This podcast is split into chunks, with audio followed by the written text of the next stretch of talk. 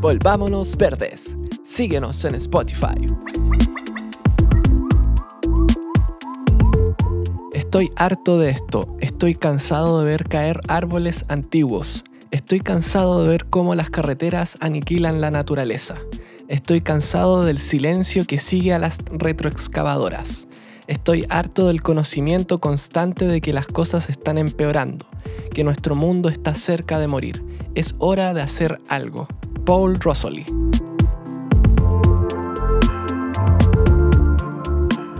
Hola a todos, estamos en una nueva entrega de nuestro lindo podcast Volvámonos Verdes. Agradecemos a nuestros colaboradores, Libro Verde, una editorial y librería independiente que se enfoca en temáticas de naturaleza. No dudes en visitar esta librería en Orrego Luco 51 Providencia, Santiago, o visita su página web libroverde.org.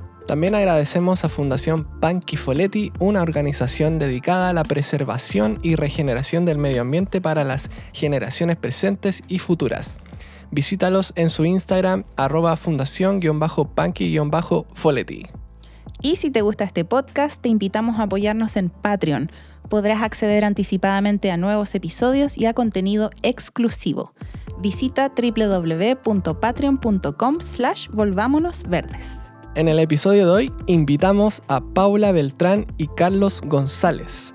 Ambos son miembros de la ONG Rechicura del Mayo Lafkem en la cuenca del lago Villarrica. Están dedicados a la protección de una enorme piedra sagrada para el pueblo mapuche llamada Rechicura en Villarrica, rodeada por un humedal que comprende un estero, árboles centenarios y mucha biodiversidad. Actualmente este humedal está amenazado por la construcción de una carretera. Los invitamos a escuchar esta hermosa conversación acerca de la lucha por la defensa de la vida y la naturaleza. Vamos con la conversación.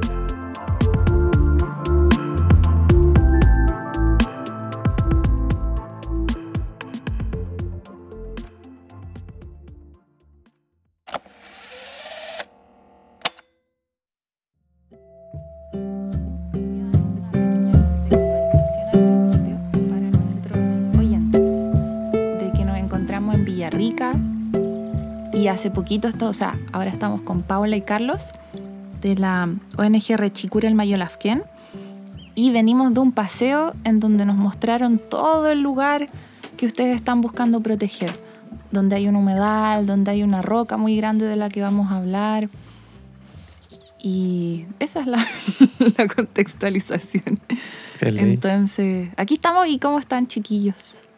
Eh, bien, agradecidos eh, de poder estar acá, eh, agradecido de contar con una plataforma de visibilización eh, que para nosotros como ONG, que nacimos como un movimiento social y socioambiental, es muy, muy importante. Bueno, Mari Mari Compuche. Estamos felices igual de tenerlo acá en la casa. Eh, también agradecidos de que nos tocó un, un, día, a pesar de que estaba lloviendo, se paró un poquito el magum y pudimos recorrer el sector bien. Así que bacán. Y había mucho, mucho que ver y fue yo creo que un poco lo que ustedes nos alcanzaron a mostrar de todo lo que hay ahí y que está amenazado ahora. ¿Sí? Entonces, para partir, quizás nos pueden contar un poco de la historia del lugar, eh, ¿De qué se trata esto de la piedra rechicura? ¿Cuál, ¿Cómo se conforma todo esto? Eh, bueno, el espacio en específico es como hoy en día eh, es como lo aledaño a lo que está en la ciudad. ¿Qué quiere decir esto? Que queda como en la periferia, que tiene como entre un límite urbano-rural, que está lo rodea, por así decirlo, diferentes poblaciones, entre esas la población Padre Hurtado, la Diego Portales, la Muñoz Meli, por ahí, después la Chile Barrio, eh, y después toda la segunda faja. Entonces quedaría como este gran espacio eh, de importancia, claro, natural y también cultural. Eh, como les comentábamos nosotros delante en el recorrido, todo partió por una parte como patrimonial arqueológica, en donde eh, como que diferentes personas por separado eh, que tenían a relación con el tema arqueológico y patrimonial, hicieron como algunas investigaciones y se fueron como levantando también informaciones anteriores. eh, y gracias a ese tipo de información eh, se pudo como levantar eh, por parte de la población organizada eh, una declaratoria para que ese sitio fuera reconocido como un sitio arqueológico. Eh, un sitio arqueológico, ¿por qué? Porque se encontraron a, a la orilla de la piedra, de la roca,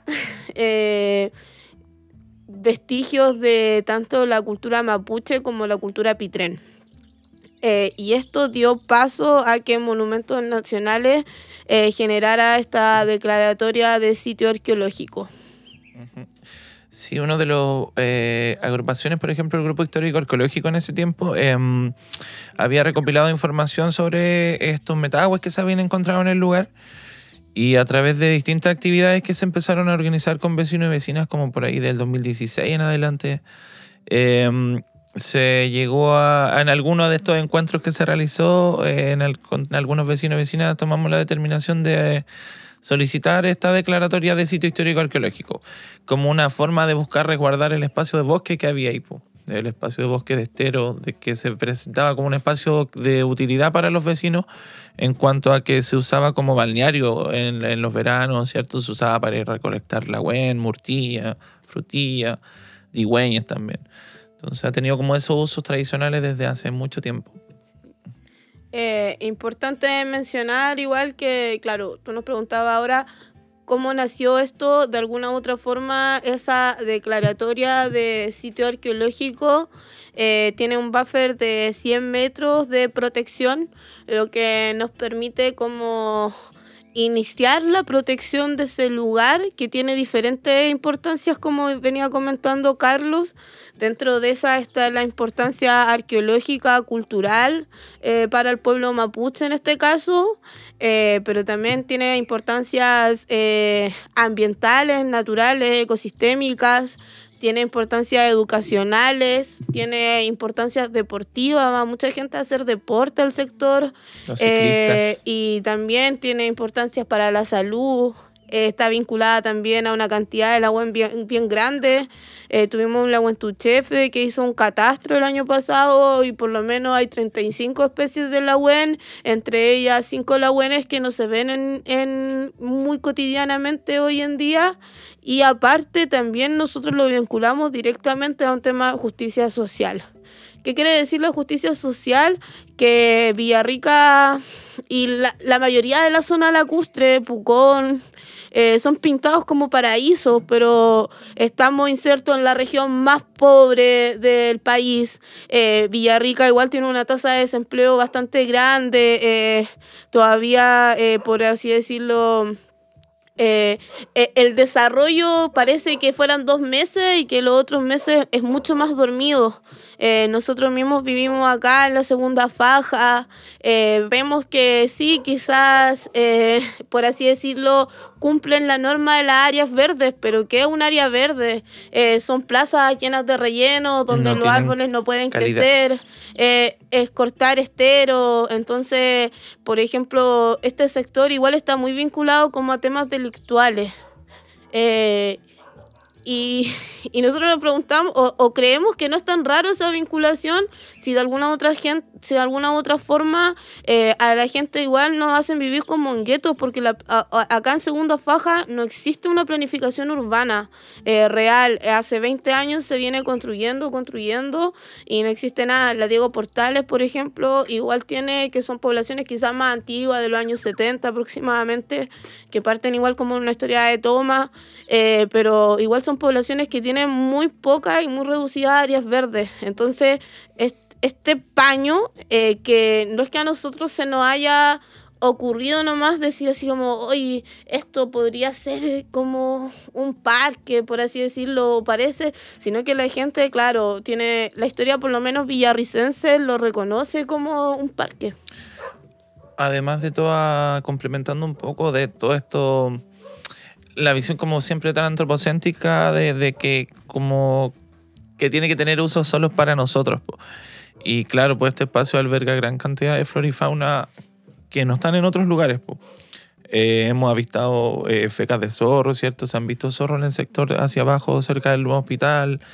Eh, encontramos distintos tipos de aves, harta funga, harta, eh, como decía la Paula Lagüene, variedad de árboles que tienen muchos años, eh, que probablemente son de los más añosos que hay en Villarrica. Entonces, todos esos servicios ecosistémicos que tiene el lugar tampoco son como valorados muchas veces por las autoridades.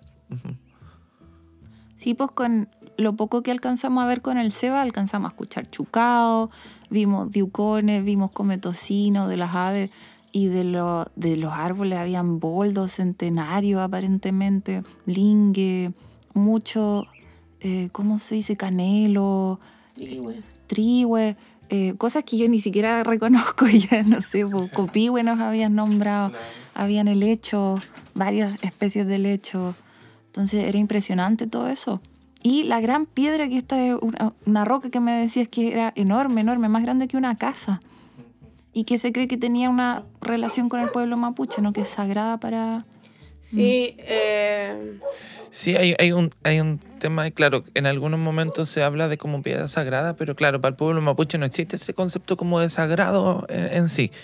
Pero sí tiene como, tenía como usos sacros ceremoniales, por así decirlo. Eh, y estos usos, bueno, se, hay distintos tipos de ofrendas que se le hacen a la piedra, a los guillatus, eh, a través de distintas épocas también. Ahora, esta piedra tiene un origen como glaciar. Eh, entonces, cuando se empezó a derretir como el glaciar que, que conformaba el paño de, que cubría el lago, eh, la piedra empezó a bajar y quedó encallada en ese lugar como hace 16.000 años. Entonces, claro, una piedra bastante antigua, más que todos los seres que estamos acá. Eh, es interesante igual plantear que por lo menos como en este en estas investigaciones que se, que se han levantado, que se han hecho, porque se reconoce también de que hay una pérdida de la memoria histórica por parte eh, del pueblo mapuche por el transcurso de la historia. Eh, Villarrica fue de las últimas ciudades que estuvo en este mal llamado proceso de la pacificación de la Araucanía.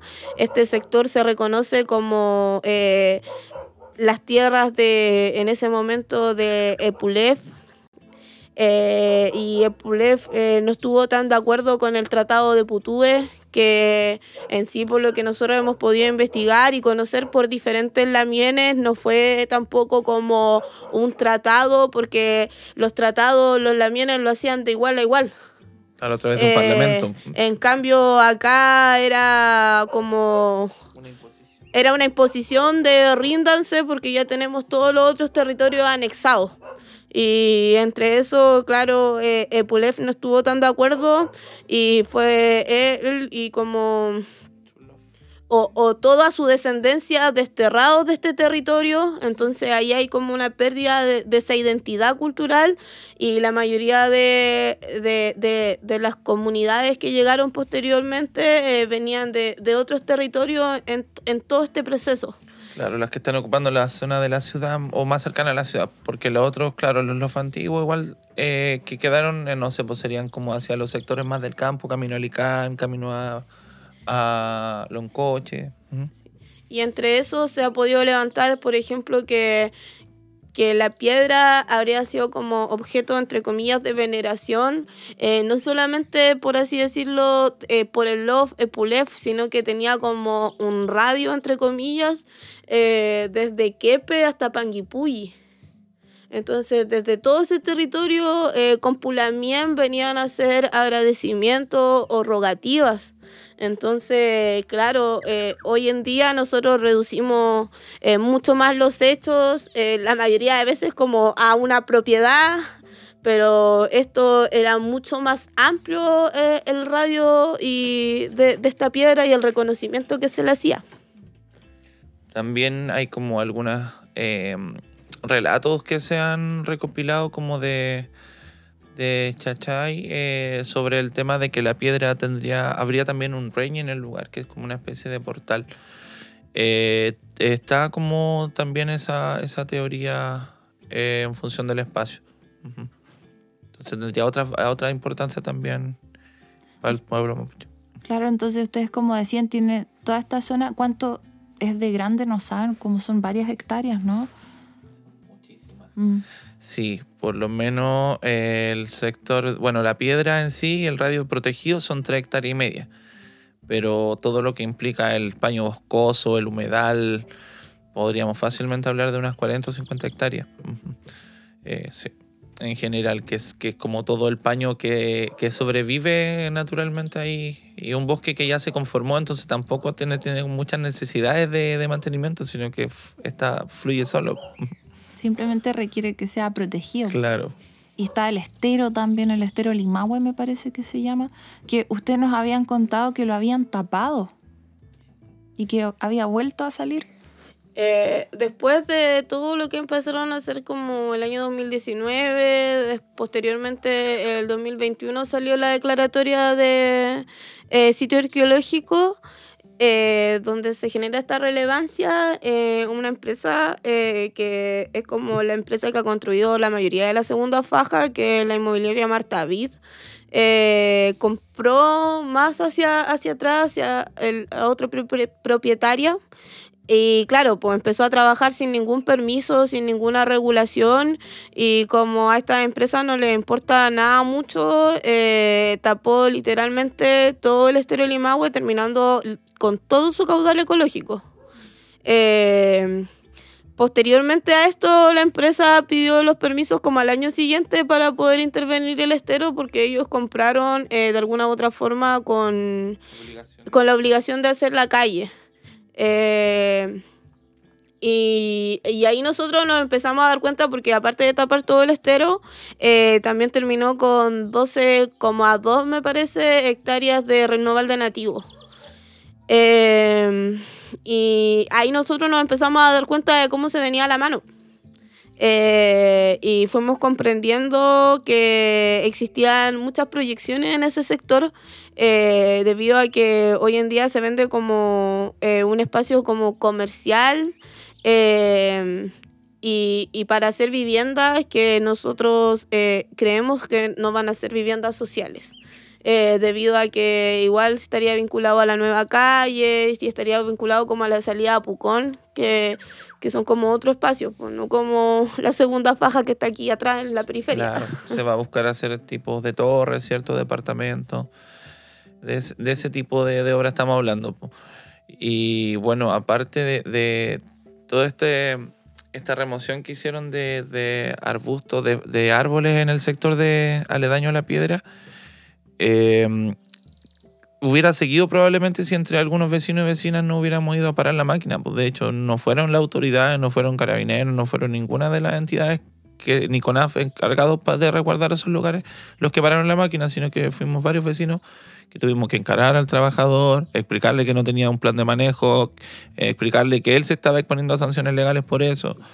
Entonces, claro, después lo único que se hizo por parte del municipio frente a ese tema fue poner una multa por medio ambiente, que deben haber sido como 200 y tantas lucas. Eso ha sido como el gran daño que cuantificable que ha tenido el bolsillo de Marta Vida en este minuto por los daños ambientales que ha causado. Es un chiste eso. De un mal chiste. Claro. Sí. Y, como se dice, todo lo que pasamos ahora por donde caminamos, literalmente los pies se nos metían en el agua. O sea, con el SEA no tenemos ni una duda de que todo ese lugar es un gran humedal. Y que ahora tiene mucha agua y está el estero y, hay el lecho y hay, de verdad hay mucha, mucha agua. Sin embargo, no está declarado humedal urbano. Pues ustedes están luchando para que sea declarado. Sí, eh, nosotros, bueno, hoy en día nos constituimos como ONG, pero aún así antes de constituirnos como ONG, como movimiento, entendimos que había muchas cosas que nos decían así, nosotros íbamos a decir, hoy en este espacio hay un humedal, pero nos decía, ya, eso es lo que creen ustedes, pero ¿cómo corroboran ustedes que hay un humedal? Nos pasó igual con la piedra, nos dijeron así como, hoy esto tiene importancia, el mismo Consejo Municipal y otros actores también, eh, esto tiene importancia para, eh, para, para el pueblo mapuche. Nos dijeron así como, ¿dónde están los mapuches abogando por eso?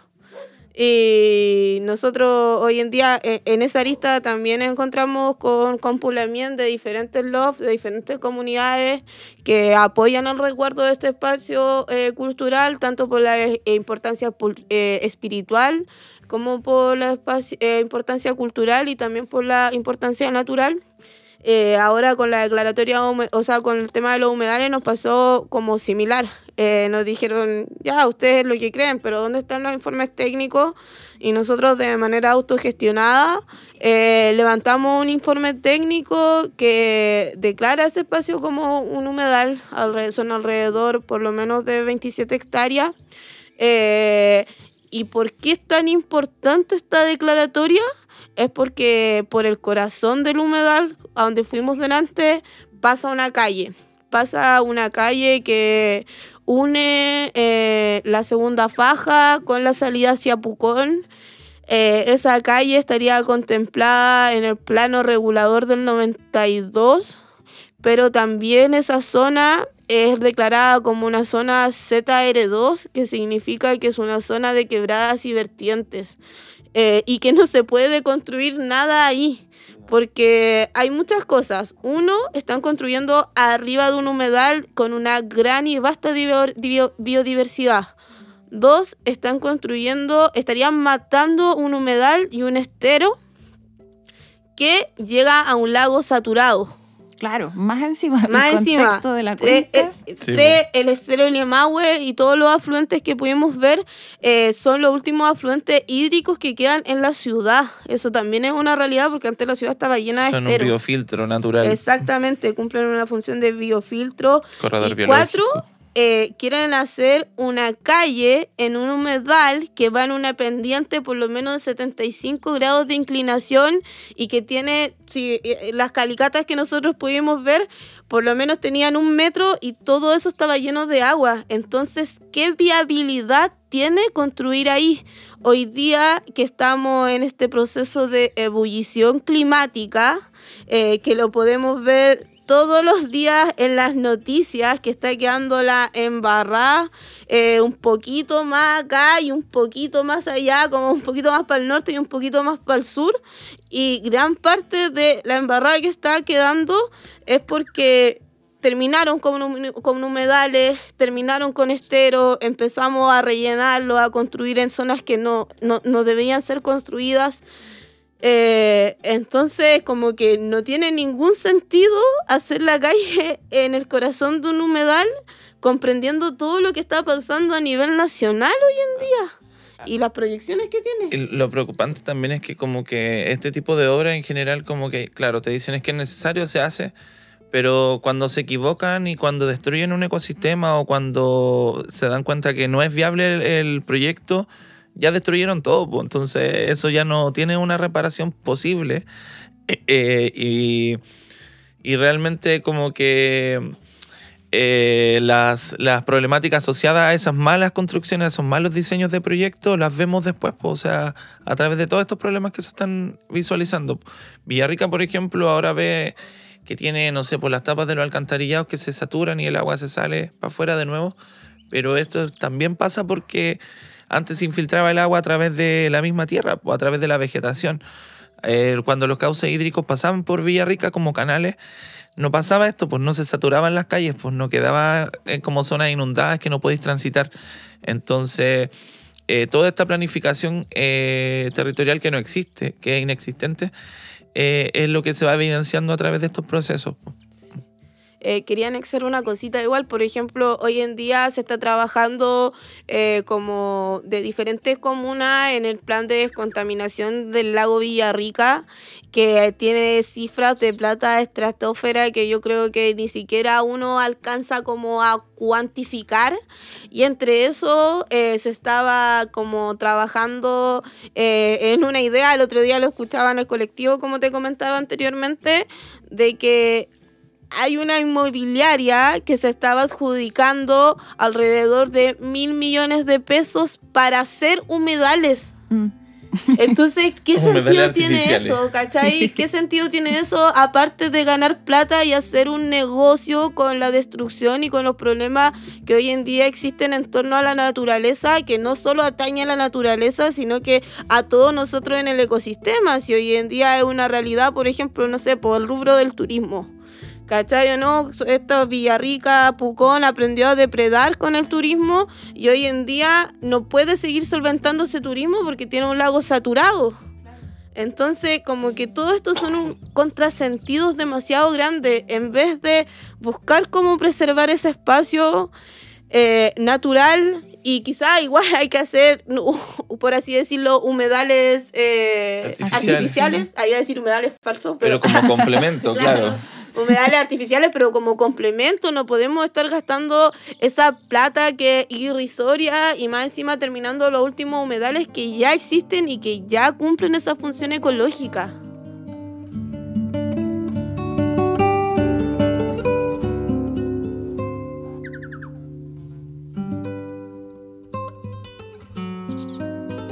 Quería dejar claro que si es que habían oyentes que no supieran, pues que estamos en la cuenca del Villarrica, lago Villarrica o Mayolafquén, que está declarada saturada. Es la primera cuenca de Chile declarada saturada por exceso de nutrientes, que es por distintas razones, desde, desde las cacas de las casas, del Claro. agua servida, de la agricultura, de los nutrientes, de los fertilizantes, la deforestación. Pero se sabe que para combatir eso necesitamos vegetación en las riberas de los ríos y humedales porque filtran los nutrientes. Y ahora se está amenazando este humedal en particular.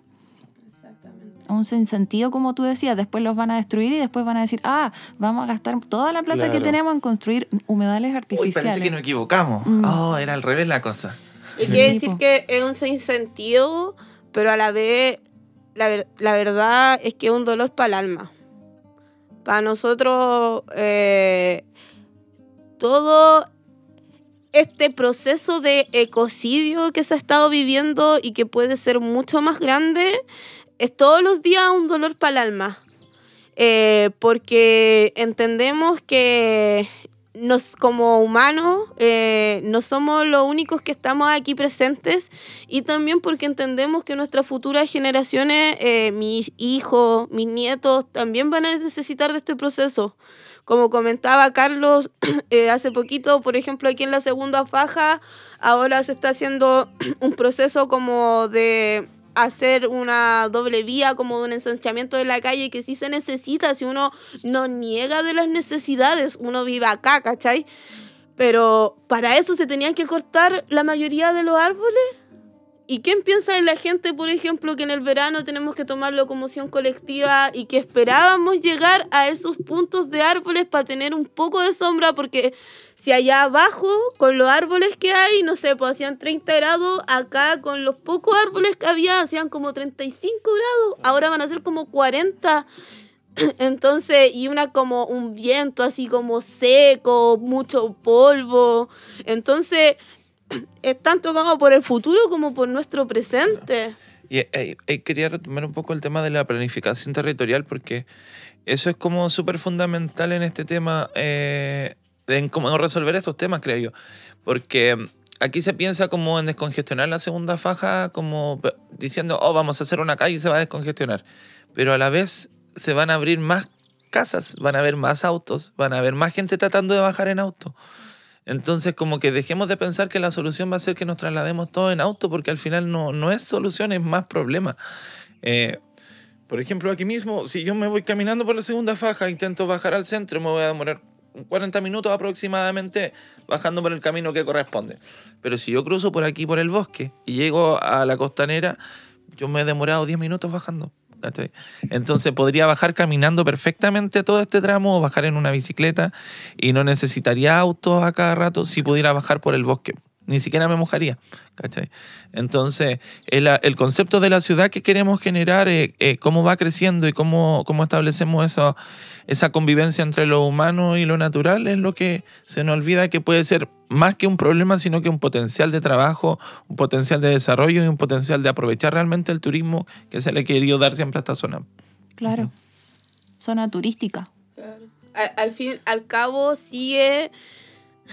Para mí, esta lógica es como muy de guerra fría. Como que es una o la otra, ¿cachai o no? Como que tú eres como, no sé, pues estás a favor del progreso o eres como ambientalista. Nosotros no sabíamos que éramos ambientalistas, tal como, ¿cachai? Hasta que nos catalogaron, así como ahí andan literalmente como huellando a los ambientalistas. Porque esa es como la visión muchas veces de, de ese proceso, ¿cachai? Pero nosotros, más que eso, eh, es solamente un sentido común. Eh, y ese sentido común eh, lleva a la idea de que, oh, sí, es necesaria una calle, es necesario como avanzar en eso, pero es necesario que pase por el corazón de un humedal, es necesario que derribe árboles de 200 años. Esa- esas son las preguntas que nosotros al fin y al cabo nos hacemos al a- de fondo. Mm. Muy cierto que no es que hay- existe un punto medio y parece que se nos olvida, ¿no? Como, claro, sí, sí, se necesitan casas, hay que construir casas, viviendas, si se necesita un camino se puede hacer, pero tratando de producir el menor daño posible siempre, porque ya lo que nos queda de naturaleza es súper poco, lo que nos queda de agua limpia, de, de fuentes de agua, de todo eso. Mm, estoy de acuerdo. estoy frustrada. Mm, sí. Bueno, y, y como me habías dicho, ustedes conformaron esta ONG Rechicura Mayolafken, ¿no? Y que está conformada por distintos tipos de personas que se unieron y... Sí. Mm. Y yo creo que, bueno, agradecer principalmente a todas las personas que han, que han trabajado como en, en pose de este proyecto, eh, porque, mm, bueno, no habría declaratoria ingresada de humedales si no tuviéramos los profesionales acompañándonos eh, ad. Eh, no tendríamos, no hubiéramos presentado recursos de protección, sin, sin esas voluntades tampoco. Eh, qué sé yo, los mismos eh, la historia del lugar, pues entender el proceso histórico también es trabajo de recopilación de, de historiadores, de, de qué sé yo, de tiempo de trabajo de muchas personas de Villarrica. Eh, nosotros generamos como la ONG principalmente como un mecanismo para poder avanzar en, eh, a futuro, eh, no sé, pues tener una herramienta, una personalidad jurídica que nos sirva para proyectos, para poder reclamar cosas, para poder solicitar reuniones. Principalmente ha sido como esa la lógica de cómo se, de, llegar a esta conformación de, de ONG. Pero es como la búsqueda que hemos dado como un movimiento social más que nada. Sí, en ese intertanto igual como de agradecimiento, igual hay mucha persona que no tiene, por así decirlo, alguna especialidad o alguna profesión como uno mismo, eh, que lo apoya este sentido común, tanto como de la mente como del corazón. Eh, y, que, y que saben que ahí no, que ahí tienen hermosos recuerdos, que ahí también pueden seguir generando hermosos recuerdos.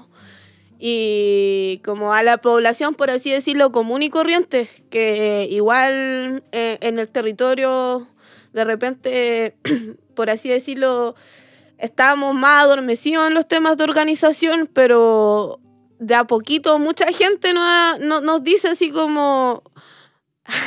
es, es demasiado emocionante cuando tú encontrás con una vecina de 80 años y te dice así como, chiquillos, muchas gracias por lo que ustedes están haciendo.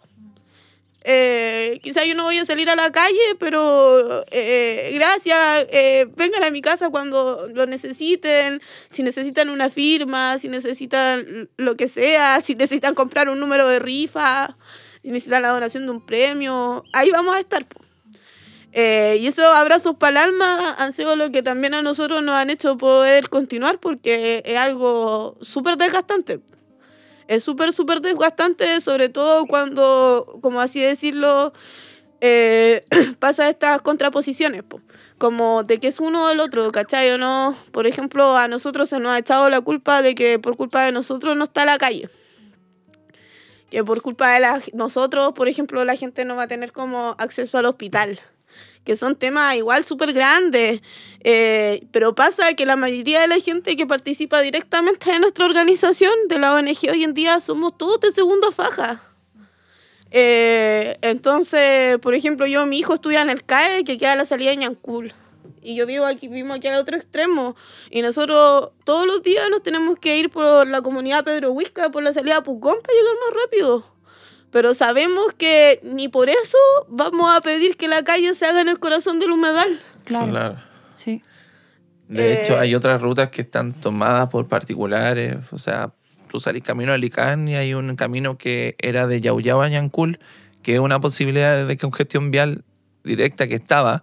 Pero ese camino fue tomado por el fondo de Weber, el fondo que tiene la plantación forestal más grande de Sudamérica, de un particular. Eh, y nada, pues se lo tomaron y cerraron el camino y chao, no hay camino público. Y hoy en día eso estaba en litigio, y al parecer se perdió ese litigio. Entonces ahora pareciera que el municipio tendría que entrar a comprarle el, el camino de nuevo, que era público, o sea, van a volver a pagarle por ese camino. Entonces, esas alternativas de descongestión vial son posibles, pero cuando hay voluntad. Eh, también hay posibilidades de hacer caminos más hacia allá, hacia la segunda faja, que bajen un poquito más allá, pero hay que tener, como decía, la voluntad de poder tomar esas otras alternativas, porque probablemente esta calle, si la abren en algún momento, como se haga, eh, tampoco va a ser la solución, pues sí, ese es el, el gran problema también, pues la gente, porque está aumentando la población, está aumentando la cantidad de gente que quieren eh, vivir en Villarrica y, y el municipio y todas la- las entidades como relacionadas con el tema de vivienda están proyectando que el foco de crecimiento siga siendo este. Entonces, tampoco va a ser solución real. Y me gustó también, o sea, tú mencionabas el calor, ¿no? Y eso tenemos que ser honestos con nosotros mismos de lo que se viene, el cambio climático. Se van a venir olas de calor de 40 grados, quién sabe, ¿no? Lluvias mucho más fuertes, tormentas. Entonces lugares como estos son los que nos van a proteger de todo eso, son los que nos ayuda a adaptarnos a eso. Por ejemplo, eh, acá hay una zona que para el terremoto, que no está tan lejano a lo que conocimos, que es Traquelén, Trequelén, Trecalen. Trecalén, eh, que para el terremoto es como una quebrada igual, que es reconocida como zona CR7, que igual hay unas partes que son reconocidas aquí en la piedra de CR7 que se cayó. ¿Cachai? Entonces nosotros decimos así como, ya, en ese momento, ya hace 10 años atrás, que estábamos en proceso, estábamos avanzando en eso y ya sucedieron temas así. Hoy en día, imagínate, sacan toda esa vegetación nativa que había, que al fin y al cabo es lo que sujeta a la tierra para que no se vean los mansos a, a luz que se van a venir. Sí. Y eso es lo que está pasando en la zona central. Exactamente. Los aludes es porque po. se sacó la vegetación. Claro. Después se ponen, por ejemplo, plantaciones de monocultivo y ya vimos que eso no ayuda a mantener la tierra. Después los cortan tal la raza y todo el suelo se va con la lluvia. ¿no? Exacto. Y, y es interesante lo otro que quería agregar, que eh, en este espacio, por mucho que para su calle deseen como sacar el agua, secarla, así como lo hicieron con el estero Limahue, que, pero el agua tiene memoria. El Limahue no, no volvió a salir, por ejemplo, porque Marta Witt mitigó eh, el daño ecológico que había hecho, sino que el Limahue salió por sí solo nuevamente por al lado al año siguiente y parece que hoy en día trae más agua que nunca. Eh, lo mismo va a pasar con estos ojos de agua que hay, que más encima ni siquiera, ya, ni siquiera parten de un lado, sino que brotan de la tierra. Dos cosas, ¿hasta qué, hasta qué punto, si es que quieren construir la calle, van a matar toda esa agua? Y lo otro que yo creo que es imposible, pues, porque lo vimos con el Limagüe, el agua va a seguir saliendo, va a seguir saliendo, entonces es, demasiado peligroso también. Puede que se inunde todo después, hasta el hospital, el Sí, Sodimac que hay abajo. Uno no puede realmente predecir cómo va. Han tenido muchos problemas para las obras por lo mismo, porque hay, eh, no sé, pues cuando en el invierno anterior, por ejemplo, nos mandaban videos de gente que decía están desaguando todo hasta las fosas de acá porque está saturado, todo se saturó con agua. Entonces, y eso lo desaguaban directo al Lima, güey. Una vez estábamos con el Ceremi de Medio Ambiente cuando estaban cayendo las descargas de la construcción de Sodimac. Así directamente. Entonces, claro, pues, como que ahora no se visualiza y la gente acá piensa que, yo siento que la, en general la población piensa que las autoridades como que hacen las cosas bien porque están en los cargos, pues, porque son autoridades o porque tienen especialistas técnicos que les van a responder, pero nadie te está garantizando nada, pues. o sea, después tu forma de reclamar todo eso es votar por otro, pues. no es que te devuelvan el daño hecho ni que reparen las la- las condiciones de lo que generaron, sino que, ah, entonces vota por otro. Sería. Claro que no, no ayuda mucho en No. estos casos. Y las pérdidas, como decíamos, son invaluables. O sea, si se pierde un lugar como ese, eso no se puede compensar. No hay plata que compense eso, no hay nada. Si tú haces un humedal del mismo tamaño artificial, no va a poder cumplir las mismas funciones que el humedal Claro. natural. No va a poder cumplir 100 años un árbol porque lo plantemos yo por la mucha plata que le pongamos. Mm. Claro, probablemente cientos de años tienen esos árboles que ustedes decían. La cantidad de carbono que absorbe un árbol como ese, la cantidad de carbono que absorbe el humedal, Claro. o sea, cómo ayudan Las también a... que habían también. Sí, Eso igual es importante destacar que también otra de las funciones ecosistémicas de ese espacio eh, es que es un pulmón verde. Eh, y yo me atrevería a decir que uno de los últimos pulmones verdes de la ciudad. Eh, como en algún momento dijo algún concejal ahí por ahí en unos videos que sacó, eh, que, que nosotros estábamos como mintiendo, por así decirlo, porque en, en Villarrica, si íbamos para los campos, estaba lleno de bosque nativo. Y sí, eso igual es una realidad, aunque también reconocemos que con el fenómeno de las parcelaciones, esos bosques nativos cada vez habían ido bajando más. Y están Pero aquí, por así decirlo, porque este es como un deslinde entre lo urbano y lo rural, esto me atrevería a decir que con el eh, con después pasando el puente, por así decirlo, eh, son los últimos espacios así con pulmones verdes que cumplen una función ecosistémica invaluable para todo el tema de, de la contaminación en Villarrica. Por ejemplo, eh, este año se abrió una planta de monitoreo del aire. Y yo digo que. No hay que pienso tener un doctorado como- para saber que se va a arruinar más la calidad Sí, del aire pues, de- ¿cachai? ¿no? botando ¿De qué te sirve abrir una planta de monitoreo del aire si seguís cortando los últimos bosques que hay, po? No sé, son, siguen siendo esos contrasentidos. No digo que esté mal eso, ¿cachai o no? Pero digo que equilibremos, po. Ya, abramos la planta, pero mantengamos los bosques, porque si no es obvio que va a seguir subiendo. Y Villarrica está en una composición de valle. Por ejemplo, nosotros aquí estamos en altura, delantito bajamos por lo menos tres veces. Y mi papi ahí vive en el centro.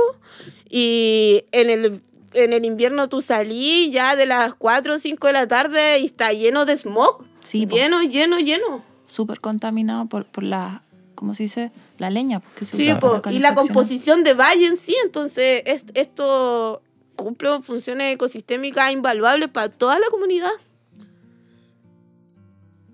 Y el bienestar humano, po, Sí, po, de, de viéndolo hecho. antropocéntricamente. Claro, de hecho iba a ir como también al punto de que eh, aparte de toda la naturaleza que nosotros vemos ahí, también podemos encontrar en casi todo el sector eh, distintos metagües, que son como restos de arcillas que se fueron dejando en el lugar eh, a través de distintas generaciones de personas eh, y de pueblos. eh, en modo de ofrenda, pues, alrededor de la piedra y en varias de las zonas que están en, eh, en alrededor del estero.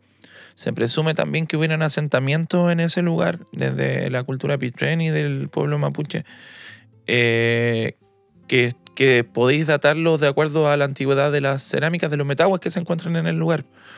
Entonces, tiene una importancia espiritual también, porque el, el estero Limagüe es un trayenco en sí, tiene su propio ñen, eh, eh, la piedra tiene su ñen también.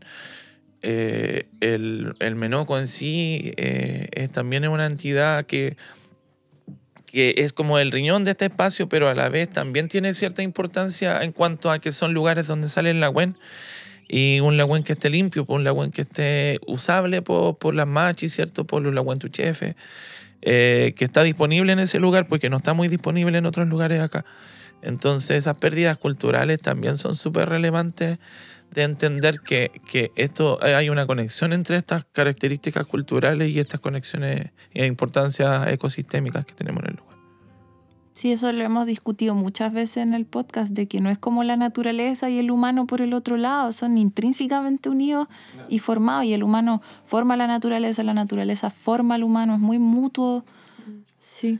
Claro, solo que en este proceso como por así decirlo, cuando el antropoceno pasó al centro, se nos fue olvidando eso. Y el problema es que yo creo que hoy ya, hace 20 años decían que cuando estábamos en este proce- proceso de cambio climático ya estábamos como en un punto cu- culmine. Pero hoy en día que llegamos como al proceso de ebullición climática, hoy día yo que me atrevería, estamos aún en un proceso más culmine. Entonces como que quemando. ya ni siquiera tenemos tanto tiempo para filosofar de esto, eh, ni para ponerlo en duda, sino que cómo avanzamos para ponerlo en práctica, po. ¿Cachai o no? Eh, por ejemplo, tú vas a hablar con la municipalidad acá y te va a decir que todo está en regla, po.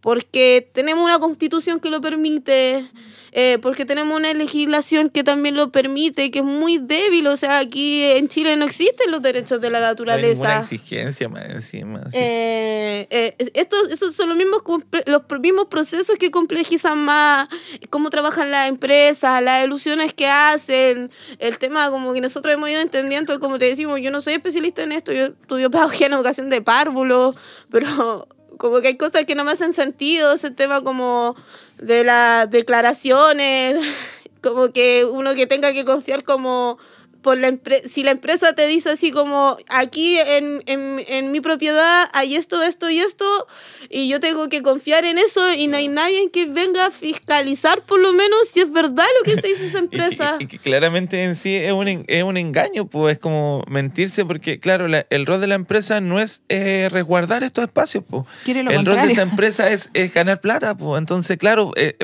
intrínsecamente su filosofía es como hacer eso, pues ganar plata. Entonces, claro, sí, ¿cómo van a declarar algo en contra de lo que les va a hacer perder plata? Pues? Claro. No sé. Es súper frustrante porque muchas veces en estos proyectos te dicen que la normativa ambiental se cumple y uno puede ver con sus propios ojos la destrucción y es como, ¿eso es la normativa Claro. ambiental que se cumple? Sí. Eh, O, mm. o, por ejemplo, no sé, por los entes de fiscalización que tienen, tres para todo el territorio. Todo el territorio contando como toda la, región, provincia. claro. Loco. Mm. Sí. sí.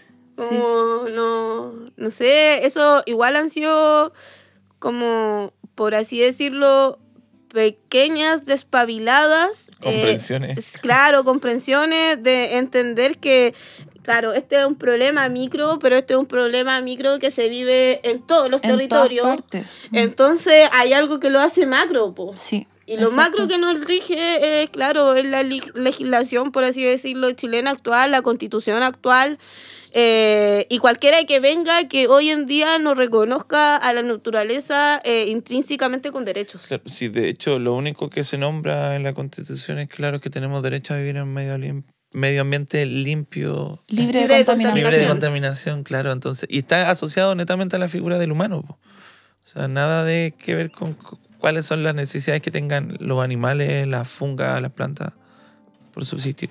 Y por esta forma que hemos existido y nos hemos desarrollado durante los últimos siglos, es que estamos en este problema. Pues entonces, Claro. la respuesta no es seguir haciendo las cosas de la misma forma, es como que hay que cambiar el, el switch y pensar de otra manera, como decía. Y tú decías, este es un ejemplo micro, aparentemente micro, pero se repite a lo largo de todo Chile y no solo en Chile, en Latinoamérica. Te aseguro que si alguien nos escucha en otro país te va a decir, aquí está pasando lo mismo. Sí. Mm.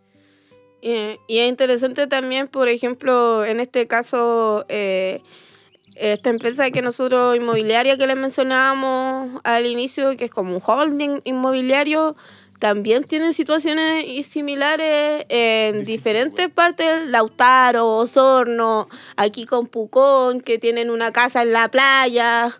Entonces, no, no, Es una no forma es de por descuido que pasa esto. Claro. Claro. ¿Cachai? Son prácticas, son políticas sistemáticas porque la gente sabe cómo eludir los formatos de la legalidad existente el día de hoy porque la legalidad existente el día de hoy se lo permite. Los fraccionamientos de proyectos, todo eso es permitido al fin y al cabo. Mm. O como tú decías que le daban una multa, pero que la multa no era... Irrisoria. Sí, sí, comprendo. Y ustedes, por ejemplo, ¿qué propondrían para este espacio si lo pudieran imaginar como de forma ideal? ¿Qué se podría hacer aquí que no fuera esta gran carretera o calle que quiere cortarlo? Eliminar a los humanos. No, mentira. Eh, eh, eh, claro, nosotros pensamos, o sea, por todas las características que tiene el lugar, creemos que lo más lógico es preservar lo más posible. pero sabemos que eso es igual siempre es complejo, po- porque los humanos queremos tener como control de esos espacios. Entonces estamos tratando de, o sea, pensamos que una solución es como pensar en otro diseño de calle o en otro diseño de conectividad que sea amigable con, con el espacio y, y que ingrese como un proyecto de parque urbano. La política de parque urbano como que reúne varios de los requisitos que, que cumple este lugar, porque podría ser un parque pensado en resguardo de la naturaleza, ¿cierto? En características interculturales, en, en zonas de avistamiento de, de aves, de, reconocimiento de especies nativas, qué sé yo, tendría muchas funciones, tanto como de salud para las mismas personas, tanto que se habla de- del acceso al hospital. Eh, el bosque también tiene sus funciones de salud, porque, que están implícitas en sí. Eh, entonces, si podemos resguardar este espacio a través de esa política de parque urbano lo más posible y generar los espacios como para poder recorrerlo en el fondo, que sean como esas solo esas intervenciones, sería ideal. Eh, en ese sueño igual obviamente hay proyecciones de sonidificación, nosotros comprendemos que, como te digo, eh, por así decirlo, hay, hay gente que ha usado por muchos años esos espacios como de manera under. Eh, los ciclistas, de repente sí, 50 ciclistas y haciendo una ruta, gente haciendo deporte, corriendo. Entonces, le da un, un sentido más grande a esta política de parques urbanos que cambió el año 2019 y que lo interesante de esto es que también no muchas políticas agregan presupuesto. Esta, esta política cuenta con, con presupuesto, entonces eso eh, es bastante interesante y reconocer también que en Villarrica no existe, o sea, se dice que la costanera es un parque urbano, pero yo no sé, quizás sí entró anteriormente como eso, pero yo no sé si tampoco cumple tanto, tanto es- ese rol. Claro, no tiene funciones ecosistémicas reales, pero sí, sí, La claro, tiene funciones sí. de esparcimiento para la gente, pero no está pensado en la naturaleza, pues, y eso es lo que es problemático. Claro.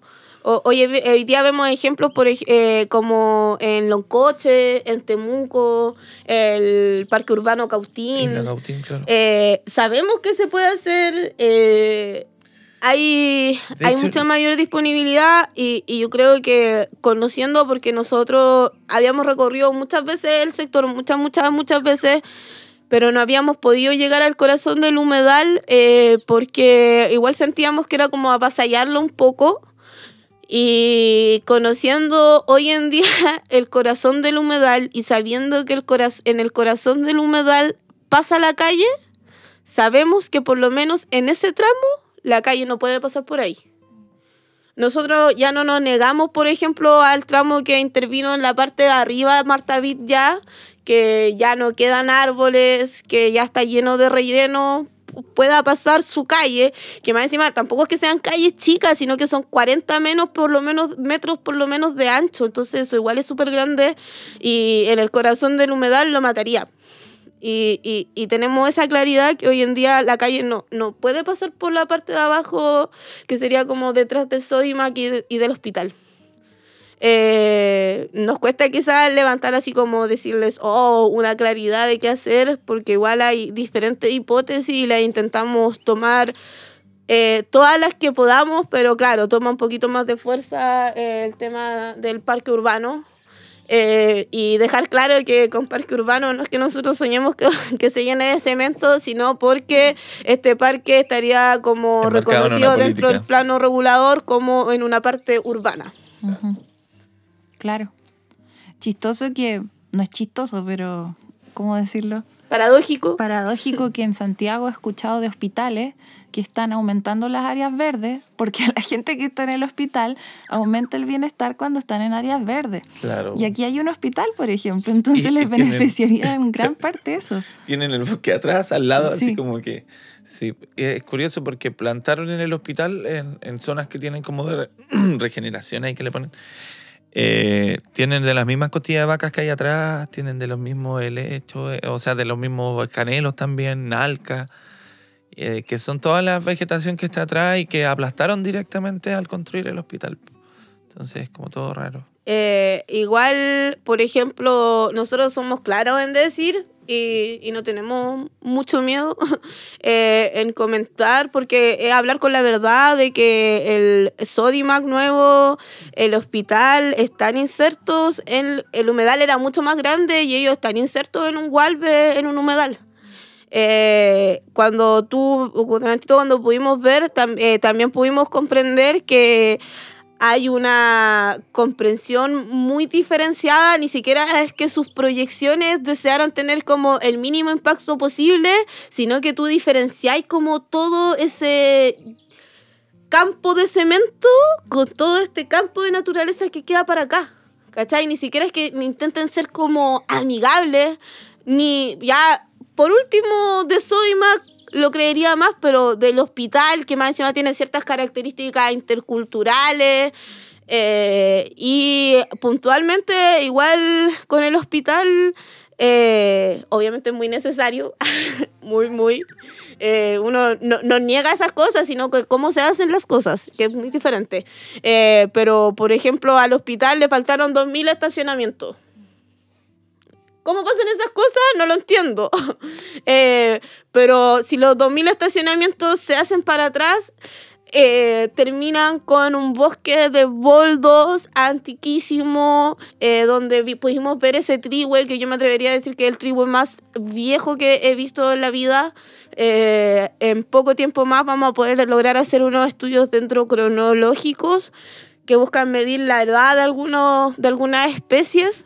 Eh, y ahí vamos a poder decir con ciencia cierta, así como cuántos años tiene, pero yo creo que por lo menos tiene mínimo unos 150 años. Eh, y eso se perdería nomás, po. Entonces, no sé, es como tanta proyección para ese espacio que podríamos quizás levantarla en algunos lugares donde ya está deforestado. Ojalá un paligüe por ahí. Exacto. Pucha, chicos, en honor al tiempo tengo que ya hacerles la última pregunta porque hemos conversado una hora. Pero mm, oh, estoy muy agradecida por el trabajo que ustedes hacen. Es muy, muy, muy valioso. Ojalá que reciban mucho más apoyo, mucha más fuerza, porque al final esto se logra con la ayuda de las personas, como habían dicho, de la comunidad que se une. No sé si quieren darnos algún último mensaje. Me- tengo entendido que están haciendo una rifa también. Y sí, bueno, estamos haciendo una rifa ahora para financiar el tema de lo- del estudio dendrocronológico de la edad de los árboles. Eh, pero nos han llovido los premios de vecinos y vecinas, así que ha sido maravilloso. Em, ¿Qué más? Eh, hacer un llamado también a la gente a, a- a conocer el lugar, a, a informarse eh, sobre el- su, su importancia ecosistémica, cultural. Eh, y entender que, eh, por ejemplo, cuando muchos han tratado de reducir esta lucha a la, a la- piedra y nos dicen, pero si ya tienen ganado el sector de la piedra en cuanto a que ya se resguardó y el sitio histórico arqueológico. Sin embargo, es como esa mirada como de que la cultura, de que lo que está, lo patrimonial es como monolítico, casi como que no, que no existe como actualmente esa cultura, es como una mirada súper cejada porque si está protegido ese espacio es porque se hacían eh, ceremonias del pueblo mapuche, ¿cierto? Eh, y anteriores se le hacían rogativas, se le hacía guillato al lugar. Eh, y eso todavía pasa, todavía hay mapuches en, en el Mayolafken Mapu. Eh, y todavía se hacen guillato. Entonces la cultura está viva todavía y, y no en un museo. Y interesante plantear, primero siguiendo el hilo conductor que nos decía Carlos, que como nos han dicho varios lamienes, eh, que tampoco es necesario ser mapuche para cuidar la naturaleza. Eh, la comprensión del litrofil moñén, claro que aquí hay algo arraigado, pero esto es una lucha y es una tarea de todas y todos eh, villarricenses, personas que vienen llegando por temas de migraciones, personas mapuches, eh, porque aquí esto es una lucha por la vida, por el buen vivir. Entonces tiene unos ribetes que eh, es mucho más allá. Y que siempre, bueno, ahora a nivel como de llamado, eh, podríamos decir que siempre necesitamos apoyo eh, que esto, claro, es de largo aliento, que ahora igual se viene como algo cototo, que de alguna u otra forma intentar que la calle no pase por el corazón del humedal. Y para eso siempre, aparte obviamente de la presión social que es completamente necesaria, también necesitamos como información técnica, si alguien eh, por ahí siente el llamado y quiere venir a conocer el espacio, se pueden contactar por nuestras redes sociales, ahí el Instagram Rechicura del Mayolafken. Eh, y que sea donde sea que se encuentren, eh, y si conocen de algún espacio así también en sus territorios y, y saben, entienden tanto de la mente como del corazón que está mal como esa forma de progresar, que lo intenten, que, que intenten eh, salvaguardar el, la, la naturaleza, la cultura y la vida. Porque esto quizás ni siquiera es para uno, ¿ah? Eh, es mucho más grande que uno y, y hoy en día me atrevería a decir que es un deber ético moral de nosotros como, como seres humanos. No podemos estar al margen. Ese sería como el llamado que podría hacer yo como persona, como Paula y también como organización. Lo hemos entendido así. Gracias. Sí, eh, por otro lado, para finalizar, les queremos dar las gracias. Eh, agradecemos también su labor. Eh, es súper importante. Eh, nos contaban que igual su, su tugún, su lugar de origen, viene de otro lado, pero eh, decidieron llegar a este territorio y también de alguna u otra forma eh, brindar su granito de arena. Eh, es cierto que, por ejemplo, en el territorio hay un fenómeno que yo te decía de la migración después del año 2019, que igual ha sido brígida, ha sido bien fuerte, ha llegado mucha gente, pero migrar es un derecho humano y, y siempre tenemos que tener, estar conscientes de que si hoy día hay como... a- Yo, yo lo planteo así, que muchas veces se le echa culpa a esos migrantes, a la gente que llega, así como hoy, como que sobreexplotaron todo esto, pero por ejemplo, si tuviéramos una legislación, si el Estado de Chile tuviera una legislación mucho más firme con respecto a la naturaleza, con respecto a la cultura, con respecto a todo este mismo tema de las parcelizaciones, eh, lo que está sucediendo hoy día no sería tan, tan potente, pero existe, existe una laxitud. Eh, entonces, agradecer eh, que estén aquí hoy en día, eh, que también nos hayan querido escuchar, que hayan conocido, querido conocer el lugar. Mm. Y queremos volver también y conocerlo más. Y eso me parece súper importante lo que dijiste, que lo que uno defiende es la vida. Es la vida en sí, de todos los seres, de nosotros, de todos los seres, lo que nos rodea. Y eso es lo que, lo que están haciendo. Yo les agradezco mucho a ustedes. Gracias. Muchas gracias. Y gracias, Evita, también. Bien. Agradecemos a nuestros colaboradores que son Libro Verde es una editorial y librería independiente que se enfoca en temáticas de medio ambiente, naturaleza, divulgación científica, sustentabilidad, activismo, pueblos originarios y literatura infantil. Si buscas un libro, no dudes en visitar esta librería en Orrego Luco 51, Providencia, Santiago, o visita su página web libroverde.org. También agradecemos a Fundación Panqui Foletti, una organización que busca la preservación del medio ambiente mediante la educación ambiental y la regeneración y conservación de paisajes, manteniéndolos en su estado natural para las generaciones presentes y futuras. Visítalos en su Instagram arroba fundación-panqui-foletti. Y no olviden que pueden encontrar todas las fuentes de información de este episodio en volvámonosverdes.cl.